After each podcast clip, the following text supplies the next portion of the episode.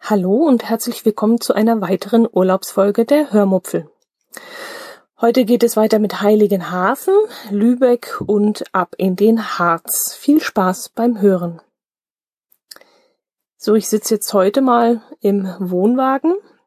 Draußen würde zwar noch die Sonne scheinen, es wäre also schön vor dem Wohnwagen zu sitzen, aber da der Campingplatz heute doch ein bisschen Zulauf erfahren hat und links und rechts und gegenüber wir jetzt Nachbarn bekommen haben, sieht das jetzt ein bisschen blöd aus, wenn ich da draußen sitze und ins Mikrofon rede. Ja, und beim letzten Mal, wo ich auf der Wiese gesessen habe und ihr das ja mitbekommen habt, wie die Pferde und Kühe mir zugeschaut haben, da wollte ich dann heute doch nicht nochmal hinlaufen. Das war doch ein bisschen spooky. So, ich habe letzte Woche einen Audiokommentar unter den Tisch fallen lassen, aber ich fand, dass die Folge schon wieder viel zu lang geworden war und weil ich mich so riesig über Ludgers Kommentar gefreut hatte, wird mir der zweite Kommentator auch sicherlich nicht böse sein, wenn ich seine Audiodatei erst diese Woche einspiele. Ich bin mir sicher, mein Podcast-Kollege wird dafür Verständnis haben und deshalb will ich nicht lange drum rumquatschen und die, wie hat er es genannt, Audio-Postkarte aus dem Urlaub einspielen. Hallo Dotti, hier ist der Christian. Ich möchte gerne aus Italien vom Campingplatz Marina di Venezia einen, eine Audiopostkarte schicken. Ich liege hier auf meiner Liege und höre Podcasts und jetzt war eben gerade die Hörmupfel dran und äh, da habe ich jetzt so was entwickelt, dass ich nach jedem Podcast einen kurzen Gruß schicke deine Folge wieder mal sehr genossen. Das Thema E-Bike äh, hat mich fast erschreckt. Dieses Auslesen von Daten aus deinem Akku, das wusste ich auch nicht. Das wissen, glaube ich, die wenigsten, dass der so ganz genau ablesen kann, mit welchem Gang und welcher Stärke du wie viel Prozent was gefahren bist. Wie weit wird das noch gehen? Irgendwann ist da ein GPS drin, irgendwann wird das ans Internet angeschlossen oder vielleicht ist das alles längst schon so, will da nicht schwarz malen, aber wenn es mal so anfängt, geht es auch bestimmt so weiter. Ähm, es macht sicherlich technisch jetzt mal Sinn, dass der gucken will, wie wird der Akku belastet, wie hält er durch. Und die spornt es offensichtlich an, doch nicht immer den stärksten Gang da zu nehmen, also die stärkste Power-Unterstützung, sondern wieder ein bisschen mehr selber zu strampeln. Ähm, sicherlich löblich, klar, Bewegung ist ja immer äh, gut, aber die Knie sollen entlastet sein. Ich selber traue mich immer noch nicht, äh, ein E-Bike zu kaufen, eigentlich genau aus dem Grund, so wie ich mich kenne. Wenn ich so ein Ding hätte, dann würde ich wahrscheinlich dann nur noch im Vollpowergang mich da die Berge hochtragen lassen. Ähm, deswegen strampel ich immer noch auf dem normalen äh, Rad ohne Elektroantrieb. Allerdings in den Allgäuer Anstiegen fluche ich dann schon ordentlich. Äh, und wenn ich bequem bin und möchte das Allgäu genießen, dann steige ich halt auf mein Motorrad. Da muss ich überhaupt nicht strampeln, wobei Motorradfahren auch eine gewisse körperliche Anstrengung ist, auf andere Art. Und die Knie werden auch nicht so belastet. Aber natürlich kann man das nicht vergleichen. Also irgendwann wird es bei mir auch ein E-Bike solange verfolge ich weiterhin deine Geschichten übers E-Bike fahren und auch was die Technik betrifft, finde ich wirklich interessant. Das Allgäu ist äh, die ideale Gegend, würde ich sagen, für ein E-Bike, weil es geht leicht rauf und runter oder auch stark rauf und runter. Und äh, da kann man das schon wirklich super benutzen. Auch die Strecken, die du fährst, das würde ich mit dem normalen Rad ich niemals schaffen. Ähm, ja, da wünsche ich dir auch weiterhin viel Spaß. Äh, du bist auch noch im Urlaub, jetzt glaube ich auch an der Ostsee. Unsere Wege haben sich fast gekreuzt. Irgendwann per Telegram kam mal so eine Standortbestimmung, da waren wir nicht weit weg. Aber es wäre jetzt keine Zeit gewesen, irgendwie zu sagen, hey, wir treffen uns mal. Aber das war schon recht nah dran. Wir waren auch mit dem Auto in dieser Gegend. Du weißt wo. Na denn, mach's gut. Äh, ich schicke das erst später weg. Ich bin hier offline am Campingplatz. Heute ist der 25.8. und wenn ich wieder zu Hause bin, irgendwann, wenn ich Zeit habe, schicke ich dir das dann für eine deiner Hörmupfelfolgen. Liebe Grüße, der Christian, dein Podcast-Kollege.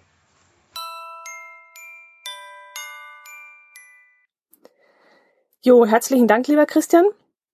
Eine, wie ich finde, total lustige Idee, die du da hattest. Ähm, keine reellen, analogen Ansichtskarten zu verschicken, sondern stilecht für einen Podcaster als Audiodatei. Also wirklich sehr schön und wie ich finde, ein super Coup, den du da gelandet hast. Du solltest echt im Marketing anfangen. So Leute wie dich können wir echt gebrauchen. Gut. Mm. Letzte Woche bin ich ja bei unserem Ausflug nach Heiligenhafen stehen geblieben. Wir waren am Tag zuvor mit den E-Bikes 69 Kilometer gefahren und wollten dann am nächsten Tag unsere Propos ein bisschen schonen. Und so sind wir am nächsten Tag mit dem Auto 40 Kilometer nach Heiligenhafen gefahren. Dort angekommen waren wir erstmal ein bisschen erstaunt, dass es dort einen riesigen kostenlosen Parkplatz gab. Ähm, auf dem ersten Parkplatz, den wir angesteuert hatten, hätte man Gebühren zahlen müssen. Äh, ich kann nicht mehr sagen, wie viel das war. Ich hatte mich da nicht erkundigt, aber auf äh, dem zweiten Parkplatz, den ich nämlich genau in diesem Moment in der Parkopedia-App entdeckt hatte, als wir nämlich auf dem ersten aufgefahren sind, ähm, da mussten wir dann nichts bezahlen. Also sind wir von dem ersten schnell wieder runter und zum zweiten kostenlosen Parkplatz rübergedüst. Und das fand ich wirklich sehr bemerkenswert, also geradezu unfassbar. Und ich wollte es erst gar nicht glauben und bin mehrmals hin und her gelaufen und habe nach einem Parkscheinautomaten gesucht. Denn eine Gemeinde, die ihr Stadtsäckel nicht mit Parkgebühren füllen möchte, also das habe ich echt noch nicht erlebt. Aber ich fand das eine coole Sache und ich fand das dann auch sehr kundenorientiert und gastfreundlich. Der Parkplatz lag auch erstaunlich zentral in unmittelbarer Nähe zum Yachthafen und auch in unmittelbarer Nähe zu dieser neuen Seebrücke, die erst 2012 erbaut wurde und ähm, echt sensationell geil ist. Also wirklich sensationell geil. Das ist nämlich eine Erlebnisseebrücke, nennt sich das. Und so etwas habe ich echt noch nie gesehen. Ähm, ich habe euch ja letzte Woche von dieser hässlichen, langweiligen Tauchglocke erzählt, die ich so furchtbar finde, die es unter anderem auch auf Rügen gibt und eben auch auf Grömitz, äh, in Grömitz. Ähm, ja, also Marketingleute, Touristenmanager, Bachelor, Verantwortliche aus Selins, Zinnowitz und Grömitz, wenn ihr diesen Podcast hört, was ich jetzt nicht glaube, dann schaut mal alle nach Heiligenhafen, denn das, was die da auf die Beine gestellt haben, ist echter Hammer. Da könnt ihr euch alle noch eine Scheibe, eine dicke Scheibe von abschneiden. Die Brücke in Heiligenhafen ist insgesamt wohl 435 Meter lang, wobei ich, ja, das ist schon ein bisschen irreführend. Ich glaube nämlich, dass die Länge über alle Ebenen und Abzweigungen gemessen wurde. Bin mir zwar nicht sicher, aber sie wirkt jedenfalls nicht so groß und nicht so lang. Wenn ich euch nämlich sage, die Brücke ist so und so lang, dann stellt ihr euch vermutlich jetzt eine ellenlange, beeindruckende, schnurgerade Seebrücke vor. Diese Brücke ist aber nicht schnurgerade, sondern ein wenig ähm, gefaltet. Das ist jetzt ein bisschen blöder, blöder Ausdruck, aber ich weiß jetzt leider nicht, wie ich euch das jetzt beschreiben soll. Also erstmal geht sie nicht schnurgerade, sondern wie so ein leicht aufgeklappter Meterstab ins Meer hinaus. Und dann gibt es da mehrere Ebenen, auf denen verschiedene Angebote zu finden sind. Da gibt es zum Beispiel einen Liegebereich, wo man sich sonnen kann. Es gibt eine verglaste Meerlounge, Meereslounge nennt sich das, glaube, in der man Wind- und Wetter geschützt und kostenlos in sehr bequemen Sesseln lümmeln kann. Mm, an der Spitze ist ein Badedeck äh, untergebracht, von dem man aus ins Wasser springen kann und auch wieder ganz bequem über eine Leiter wieder an den Steg, auf den Steg hinaufklettern kann.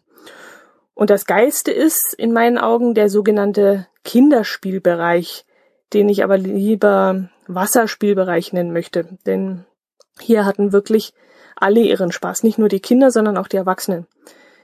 Hier spielten echt alle mit, ob jetzt jung oder alt. Es war auch irgendwie für mich faszinierend, dabei zuzuschauen, wie hier eben alle ihren Spaß an diesen Wasserspielen hatten. Ihr kennt diese Wasserspiele vielleicht auch. Als ich äh, dieses Jahr am Edersee war, habe ich so etwas auch schon mal dort am Ederstaudamm gesehen und habe euch auch davon erzählt und auch ein Video davon auf YouTube eingestellt. Und eben solche Wasserspiele sind dort auf der Brücke auch installiert worden. Man kann da zum Beispiel in ein großes Laufrad steigen und äh, mit eigener Muskelkraft, indem man innen in diesem Laufrad wie so ein Hamster entlangläuft, ähm, Wasser aus dem Meer hinauf befördern, das dann ungefähr vier bis fünf Meter unter einem liegt. Und das Wasser läuft dann in einen Behälter und von diesem Behälter aus geht es dann in ein weiteres Spielzeug äh, weiter. Äh, da kann das dann zum Beispiel so eine Art Schraube mit einer Kurbel sein. Und mit dieser Kurbel, wenn man die betätigt, fördert man eben dieses Meerwasser, was zuvor aus dem Meer herausgeschöpft wurde, in einen weiteren Speicher. Und davon gibt es eben so fünf oder sechs Stationen, würde ich jetzt mal schätzen. Und das Lustige an der Szene war, ich habe das jetzt eine ganze Weile dann beobachtet, jeder dieser Spielkinder in Anführungszeichen, also egal ob Erwachsene oder Kinder, die sich da zu schaffen gemacht haben, war mit sich selbst beschäftigt und so in seinem Tun dann versunken, dass eigentlich niemand von diesen äh, Spielkindern bemerkt hat, wie abhängig er in diesem Moment von den anderen eigentlich war. Also jeder Einzelne pritschelte in dem Moment so ein bisschen vor sich hin und freute sich an seinem eigenen Tun, dass er dann gar nicht gemerkt hat, dass er ohne den anderen eigentlich nichts ist und nichts kann. Wenn also zum Beispiel der erste im Laufrad nicht läuft und das Wasser nach oben befördert, es im Behälter speichert und es von dort aus auch zur nächsten Station weiter fließen kann, dann kann der nächste seine Schraube nicht drehen und betätigen. Und äh, ja, er kann es schon, aber es passiert eben nichts, weil eben kein Wasser kommt. Bekommt der zweite aber sein Wasser, befördert das aber nicht weiter, liegt den dann natürlich die dritte Station trocken. Und so ging es dann zum, bis zum letzten Mann weiter. Und wenn das letzte Glied in der Kette die Schleuse nicht geöffnet hat, um das Wasser wieder ans Meer zu übergeben, dann stockte es auch in den anderen Behältern, die da vorher angebracht waren. Und es war echt total interessant zu beobachten, wie all ihre, wie alle, die dort spielten, ihre Ding, äh, ihr Ding so machten und dann gar nicht merkten, wie abhängig sie voneinander in diesem Moment eigentlich waren und wie die Zahnrädchen ineinander greifen müssen, damit dann alles funktionieren konnte. Und trotzdem, alle haben für sich gearbeitet. So sah das so ein bisschen aus wie so ein Ame wie Ameisenstraße oder wie so ein Z Zwergendorf. Nee, das kann man nicht sagen. Also, also wie so eine Ameisenstraße würde ich das jetzt mal bezeichnen. Und äh, trotzdem jeder für sich so gearbeitet hat, funktionierte dieses Gefüge dann doch, aus dem einfachen Grund, weil nämlich jeder seinen Arbeitseinsatz brachte und äh, gleich darauf auf seinen Erfolg sehen konnte. Also Arbeit gleich sichtbares Ergebnis, gleich Erfolgserlebnis und gleich weiterarbeiten, weitermachen. Und das fand ich in dem Moment so cool und interessant und ich habe das von außen so ein bisschen beobachtet und war schon beeindruckend. Ja, wir hatten dort echt unseren Spaß und es gab dann auch ein paar Begegnungen zwischen den Menschen, die da auf der Brücke waren, die mich echt fasziniert haben. Zum Beispiel sprach ein zehnjähriger, circa zehnjähriger Junge, der viel zu leicht für dieses Hamsterrad am Anfang dieser Reihe war, äh, mein Herz allerliebsten an, ob er ihm mal helfen könne, das Rad in Bewegung zu setzen. Ich weiß nicht, wo der Vater des Jungen in dem Moment gerade rumwuselte, aber der Junge wollte das Problem eben gelöst kriegen und war dann auch nicht schüchtern, sich seine Hilfe zu organisieren. Oder eine Mutter stellte sich in das Laufrad, weil ihre Kinder auch nicht genügend Kraft hatten, dieses in Bewegung zu setzen. Da sie sich aber auch ziemlich verausgaben musste, sprang dann ihr Mann mit ins Laufrad und die Kinder koordinierten von außerhalb das Ganze, damit auch genügend Wasser hochgepumpt werden konnte. Und die Situation fand ich dann auch ganz lustig, wie sich das Ganze ins Umgekehrte verdreht hat. Nämlich erst waren die Kinder in diesem Laufrad und dann plötzlich die Erwachsenen und die Kinder haben das Ganze organisiert. Zehn Minuten später versuchte dann ein kleines Mädchen in diesem Laufrad ebenfalls ihr Glück und hing dann irgendwie ziemlich scheps in diesem Rad drin. Sie war also noch recht klein und leicht. Und äh, ihre Mutter hat dann gelacht und meinte dann, dass sie diese Stellung aus dem Yoga kennen würde und die Figu Figur würde der Hund heißen. Und die Leute drumherum haben dann alle gelacht und dann ist dann plötzlich ein fremder Junge, ein völlig fremder Junge mit ins Laufrad gesprungen. Der war bestimmt fünf, sechs Jahre älter als das Mädchen und hat dann das Rad mit ihr zusammen zum Laufen gebracht. Und das fand ich auch cool, weil normalerweise sind ja die Kinder in diesem Alter so gegenseitig immer ein bisschen spaßig, sag ich jetzt mal. Und äh, aber in diesem Fall war es wirklich so, der Junge ist da mit reingesprungen und hat ganz selbstlos geholfen. Also das waren total coole Begegnungen, die ich an diesem Tag auf dieser Brücke beobachten konnte und da ging mir wirklich teilweise das Herz auf und es geht's mir auch jetzt noch auf, wenn ich mich daran zurückerinnere. Das war schon eine coole Sache. Ja, an einem Tag waren wir noch in Dahme, einem kleinen Küstenstädtchen, das knappe 20 Kilometer, glaube ich, von Grömitz entfernt liegt. Die Temperaturen hatten an dem Tag deutlich abgekühlt. Und weil wir nicht wussten, ob es noch regnen würde, waren wir nicht mit den Fahrrädern, sondern mit dem Auto dorthin gefahren. Auf dem Weg zur Strandpromenade fiel mir dann noch ein tolles Fischgeschäft auf, in dem ich auf dem Rückweg noch etwas Fisch zum Grillen kaufte. Aber davon erzähle ich euch später noch. An der Strandpromenade gibt es dann in Dahme zahlreiche kleine Restaurants, in denen man hm, Döner, Asia-Food, Currywurst, Bifteki und also einen Kram essen kann. Und ich fand dieses Essensangebot ehrlich gesagt ziemlich befremdlich. Das passte so gar nicht dahin und irgendwie erinnerte mich das Ganze an Schnitzel und Weißbier am Ballermann. Okay, vielleicht ein bisschen blöder Vergleich, weil es am Ballermann mehr Bierlokale gibt und hier in Dahme waren es eben einfache Restaurants und äh, ja, um nicht gerade zu sagen, sogar bessere Imbissbuden. Mehr war das eigentlich nicht. Also es war nicht alles so mein Ding, was dazu vorzufinden war. Wir sind dann noch einmal die Promenade hoch. Ganz am anderen Ende waren wir dann in eine Eisdiele eingekehrt, die wir dann noch entdeckt hatten, die noch ganz okay aussah. Da habe ich dann noch ein halbes leckeres Tiramisu gegessen. Ein ganzes wäre mir echt zu viel gewesen. Also es war wirklich ein Riesentopf, den ich da bekommen habe einen leckeren Lavazza dazu getrunken, meine Lieblingskaffeesorte, und dann sind wir wieder zurück. Ach nein, halt.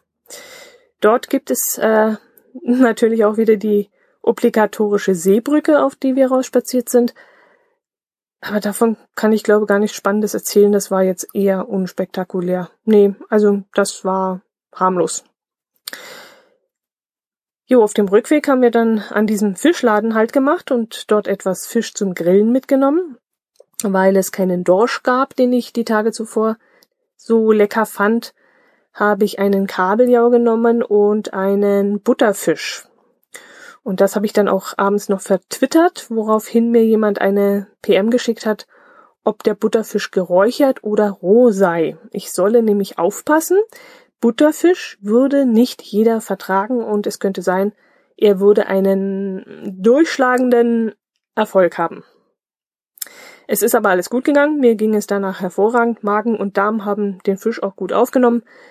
Allerdings muss ich sagen, dass ich den Butterfisch geschmacklich jetzt nicht so prickelnd fand. Das Fleisch war irgendwie so, ich will nicht sagen wabbelig, irgendwie hat sich's wässrig angefühlt. Ich weiß nicht, wie ich das jetzt beschreiben soll, also wässrig, aber doch fettig, also irgendwie ganz seltsam. Das war von der Konsistenz her einfach nicht meins. Ja, aber der Kabeljau, der war wirklich sehr lecker und den würde ich auch das nächste Mal wieder kaufen. Der war wirklich sehr gut. Den letzten Tag an der Ostsee haben wir dann in Lübeck verbracht, wo wir unter anderem wieder bei Niederecker zum Kuchenessen waren. Ähm, Niederecker ist euch sicherlich ein Begriff, denke ich. Also das kennt doch, glaube jeder, oder? Also Niederecker Marzipan, bestimmt. Ich glaube schon. Ich habe dort aber nur eine Tasse Cappuccino für Achtung, stolze 3,40 Euro getrunken. Und das war sicherlich keine riesige Tasse. Ähm, die riesige Auswahl an Kuchen und Torten habe ich dann aber links liegen gelassen. Das war mir alles zu üppig und zu süß und einfach zu viel. Also die Kuchenstücke waren schon recht heftig, groß und ähm, gehaltvoll. Es sah zwar alles fantastisch aus, sehr, sehr, sehr, sehr lecker sah es aus, aber ich habe mich dann lieber an die hausgemachten Pralinen gehalten und habe mir ich glaube, sechs Stück waren es davon mitgenommen, die ich dann am nächsten Tag auf der Fahrt in den Harz in vollen Zügen genossen habe. Die waren echt fantastisch. Also mit hausgemachten Pralinen kannst du so ziemlich alles von mir haben. naja, fast alles. Nicht alles. ähm, der Daniel vom Brombeerfalter, der hat mir dann per Twitter noch den Tipp gegeben, lieber in den Marzipan-Kontor in Lübeck zu gehen. Dort sei das Marzipan feiner und das war gut, dass er das geschrieben hat, denn ein Kollege hatte mir das auch empfohlen und ich hatte es leider wieder vergessen. Und wegen Daniels Erinnerung sind wir dann extra noch einmal umgedreht und sind zu diesem Kontor gelaufen. Ich fand es dann allerdings nicht so gut, weil, naja, weil ich Marzipan zwar mag, aber eben nicht pur. Und in diesem Marzipan-Kontor konnte man halt Marzipan in Reinform kaufen, in ganzen Blöcken zum Beispiel oder als Bruch oder als Marzipanbrot oder als Marzipankugeln. Aber ich mag Marzipan eben lieber, wenn es in Pralinen verarbeitet wurde. Zum Beispiel mit Zartbitterschoko-Überzug oder in Verbindung mit, keine Ahnung, mit Lebkuchen oder irgendeinem anderen Teig. Aber so als Rohmaterial von einem Block runtergeschnitten. Also das rein aus dieser Marzipan-Rohmasse heraus da reinbeißen, das ist so gar nicht meins. Und deshalb war ich bei Niederecker besser aufgehoben. Da gab es nämlich ganz, ganz, ganz, ganz viele Leckereien, die mir geschmeckt hätten. geschmeckt hätten, denn wir konnten leider nichts kaufen, was irgendwie schmelzen konnte. Ich war mit meinen Pralinen schon ein riesiges Risiko eingegangen. wir sind nämlich nach dem Stadtbummel noch äh, zu einem Event gefahren und mussten jetzt nicht, äh, ja, wie lange unser Auto noch in der Abendsonne stehen würde und deshalb konnten wir leider keinen Großeinkauf bei Niederecker machen. Äh, das Zeug wäre vermutlich im Auto geschmolzen. Jo, was gibt's sonst noch zu erzählen? Wir waren in Lübeck noch beim Burger essen. Das interessiert euch vermutlich nicht unbedingt. Ach ja, Sightseeing. Auf unserem Bummel durch die Stadt kamen wir an einem ehemaligen Hospital vorbei. Ich habe das Wort Hospital eigentlich immer automatisch mit Krankenhaus verbunden.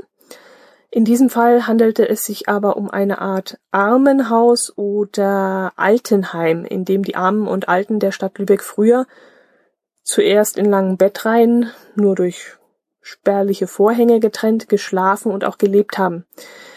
Sie deponierten dort auch ihr spärliches Hab und Gut. Viele durften, also viel durften sie beim Einzug in dieses Hospital auch nicht mitnehmen. Vermögen und Wertgegenstände mussten sie vorher abgeben und zeitweise mussten sie auch einheitliche weiße Leinkleider tragen. Später wurden in diese riesigen Hallen in diese riesige Halle, es ist ein riesiges Gebäude, kleine Zimmer mit Holzwänden gebaut. Das war dann schon etwas komfortabler. Äh, in diesen Zimmern äh, hatte aber trotzdem nur ein kleines Bett und vielleicht ein, zwei Schränkchen Platz, mehr nicht. Diese Zimmer waren dann in zwei lange Reihen angeordnet, ähm, zwei lange Bretterwände durch die ja riesige Halle mit Türen, also also alle drei vier Meter war ein so ein Zimmer und äh, ich schaue mal, ob ich ein Bild oder einen Link einstellen kann, damit ihr euch das mal anschauen könnt. Ich kann das jetzt schlecht beschreiben. Diese riesige Halle mit diesen beiden Bretterzimmereien, das sah auch irgendwie in diesem Moment ziemlich traurig aus. Irgendwie taten mir die Menschen leid, die früher dort wohnen mussten. Aber andererseits waren die Leute halt auch froh, dass sie ein Dach über dem Kopf hatten und äh, schienen sich mit dieser Situation auch arrangiert zu haben. Eine Reiseführerin, die gerade vor Ort war, erzählte dann, dass die Leute damals in diesem Armenhaus drei Liter Bier zugesprochen bekamen pro Tag. Das klingt zwar viel, aber erstens war das Bier damals ziemlich wässrig und zweitens war Bier sauberer als Wasser. Das Wasser kam nämlich aus den Flüssen, in denen auch der Abfall landete und in denen die Gerber zum Beispiel ihre Stoffe gegerbt haben. Und was weiß ich noch alles, was da drin landete. Jedenfalls war es dann wirklich besser, wenn man das Bier trank. Und ähm, deswegen drei Liter Flüssigkeit am Tag und sei es auch nur Bier, war dann schon angebracht. Ja, das war Norddeutschland. Dann haben wir irgendwann unsere Sachen gepackt und haben Grömitz den Rücken gekehrt. Abschließend kann ich vielleicht sagen, dass es für mich persönlich jetzt keinen Grund mehr gibt, wieder einmal in diese Region zu fahren. Da gibt es für mich viele wesentlich schönere Gegenden, die man ein zweites, drittes oder gar viertes Mal ansteuern könnte. Rügen zum Beispiel ist ja meine Lieblingsinsel. Dort würde ich auch ein sechstes, siebtes oder achtes Mal hinfahren. So gut gefällt es mir dort. Oder auch die Gegend rund um Zingst, Dars ist mir ja in angenehmer Erinnerung geblieben und das habe ich mir schon rot markiert, dass ich da mal wieder hin möchte. Fehmarn hat mir ja auch, wie ich euch schon erzählt habe, wesentlich besser gefallen als jetzt diese Küste links und rechts von Grömitz. Fehmarn wäre auch mal wieder ein Ziel. Jo, dann verlassen wir also Grömitz und fahren wieder Richtung Süden. Mit dem Wohnwagen circa viereinhalb Stunden Fahrzeit Richtung Süden. Dort haben wir dieses Mal im Harz einen Campingplatz in Braunlage bezogen. Letztes Mal waren wir in der Nähe von Klausthal-Zellerfeld. Dieses Mal wollte ich einen anderen Ausgangspunkt haben und äh, deshalb haben wir uns für Braunlage entschieden. Der Campingplatz klang auch sehr ansprechend und deshalb war die Entscheidung dann auch relativ schnell gefallen. Ja, erzähle ich euch gleich mal kurz von dem Campingplatz in Braunlage. Er liegt in einem kleinen Kessel, was zur Folge hat, dass Geräusche, die von der nahegelegenen B4 ist das, glaube ich, herüberkommen, sich einmal durch den ganzen Kessel zu bewegen scheinen. Das hört sich jetzt irgendwie, ja, seltsam an. Es hört sich auch in Wirklichkeit seltsam an. Denn auch die Bäume, die um diesen Kessel herum stehen und diesen einrahmen, können nicht verhindern, dass dieser dieser Geräuschpegel in der einen Hälfte des Tals eintritt, dann einmal komplett durchgeht, sich an den Wänden nochmal so leicht wieder zurückbewegt. Also es ist wirklich ein sehr seltsames mh, mm, ja, Gehörspektakel, wenn ich das so bezeichnen kann. Also fand ich schon interessant. Ich fand es nicht störend, nein, das war in Ordnung. Mich hat es nur gewundert, äh, warum man trotz der vielen Bäume so viel von der Straße hört. Der Platz selber hat auf mehreren Terrassen sehr ebenerdige und angenehm große Stellflächen. Mm, bei der Wahl des Platzes muss man allerdings darauf achten, dass man sich in die Nähe eines Stromkastens stellt, denn äh, sonst braucht man ein Verlängerungskabel. Außerdem sollte man auf jeden Fall stabile Heringe mitnehmen, denn der Boden äh, in, an diesem Campingplatz ist wirklich sehr, sehr hart. Die Betreiber sind gebürtige Niederländer, sind vor acht Jahren, glaube ich, nach Österreich gegangen, wo sie für sechs Jahre einen Campingplatz gepachtet hatten und sind dann vor zwei Jahren in den Harz weitergezogen, wo sie eben diesen Platz in Braunlage gekauft haben. Und die Betreiber sind nicht nur ziemlich tiefenentspannt, sondern sie bieten auch einen ganz besonderen Service an. Sie bringen nämlich jeden Morgen die frischen, vorbestellten Brötchen an den Wohnwagen. Und das hat sich dann als Kuriosität herumgesprochen und scheint auch viele Camper dazu zu bewegen, wieder herzukommen. Für mich wäre das jetzt kein Grund, bei mir hat aber vielmehr das günstige WLAN gezogen. Für 24 Online-Stunden, die man beliebig oft unterbrechen kann, äh, zahlt man da nur zwei Euro und das finde ich wirklich spottbillig. Geschwindigkeit, ja, okay, war so lala mit 5 Mbit pro Sekunde. Download ist es kein Hit. Der Upload, na, da kann ich nur abwinken. Den möchte ich jetzt lieber unerwähnt lassen, der war eine Katastrophe. Aber meine Fotos auf die Dropbox laden, ähm, das ging dann schon, war zwar eher eine Qual, aber gut, wichtig war, dass ich die Podcasts runterladen konnte, das war auch kein Problem. Und das war, ja, das war mir einfach wichtig, denn auch Podcast hören gehört inzwischen zu meinen abendlichen Urlaubsbeschäftigungen. Zu meinen Urlaubsbeschäftigungen, die ich im Harz so mache, gehört dann auch das Erwandern der Harzer Wandernadel. Ich habe die Harzer Wandernadel ja schon öfter in meinem Podcast erwähnt, aber für alle, die davon noch nichts gehört haben, möchte ich das nochmal kurz erklären, worum es da geht. Es gibt im ganzen Harz 222 besonders sehenswerte und schöne Orte, an denen ein sehr robuster grüner Kasten steht, in dem sich ein Stempel und ein Stempelkissen befindet.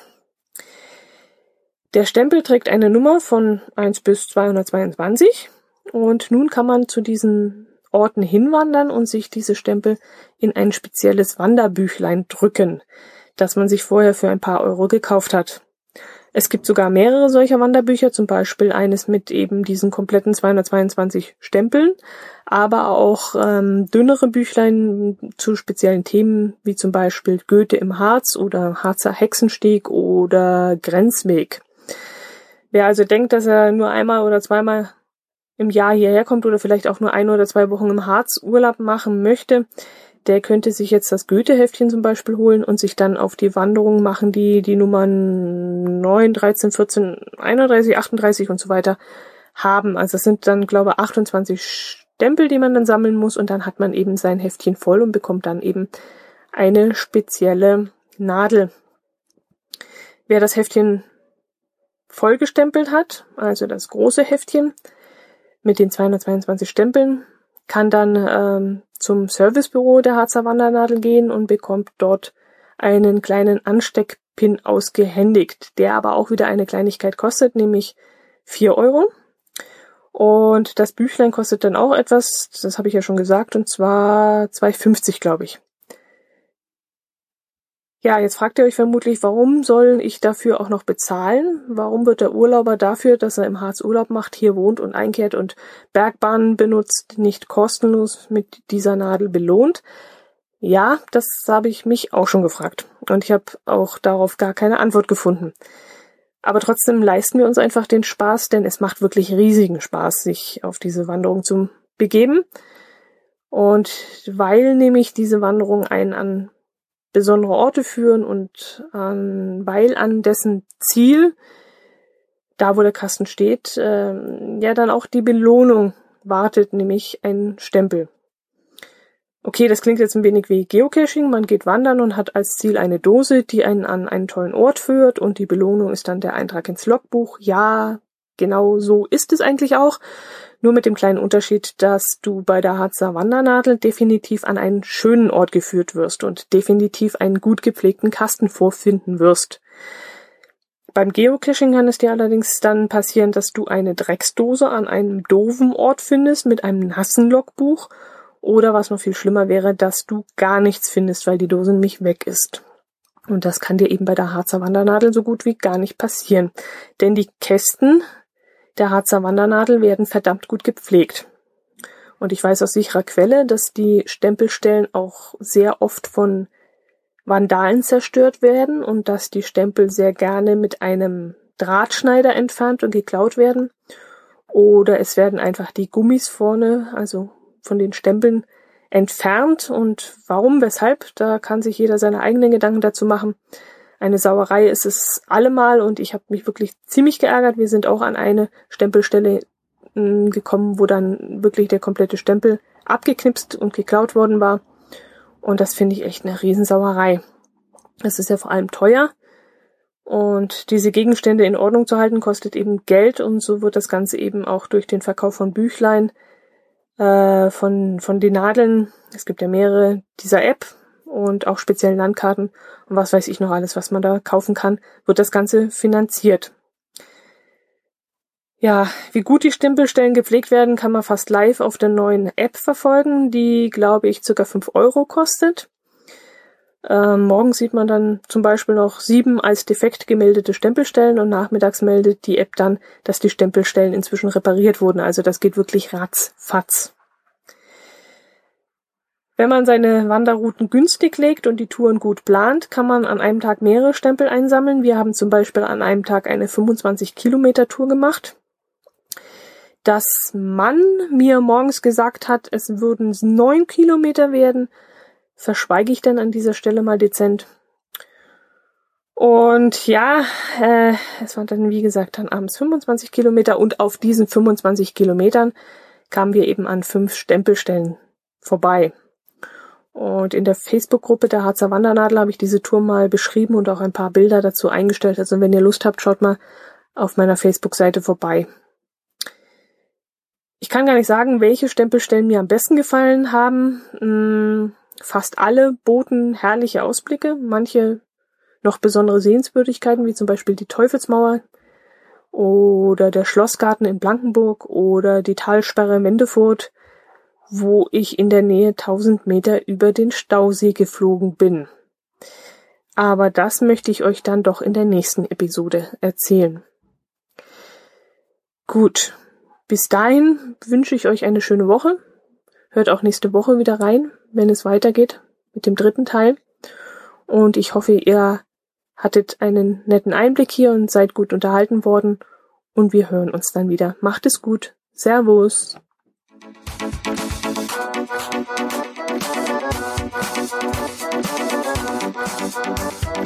you.